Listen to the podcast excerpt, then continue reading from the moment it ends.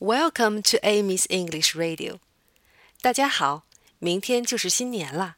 今天教大家说新年快乐，Happy New Year。Happy New Year。Happy New Year。Happy New Year。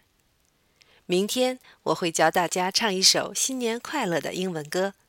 今天把主要的歌词教给大家。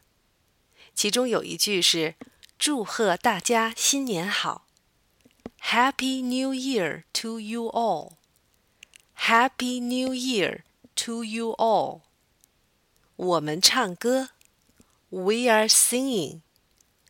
We are singing。我们跳舞，We are dancing。We are dancing。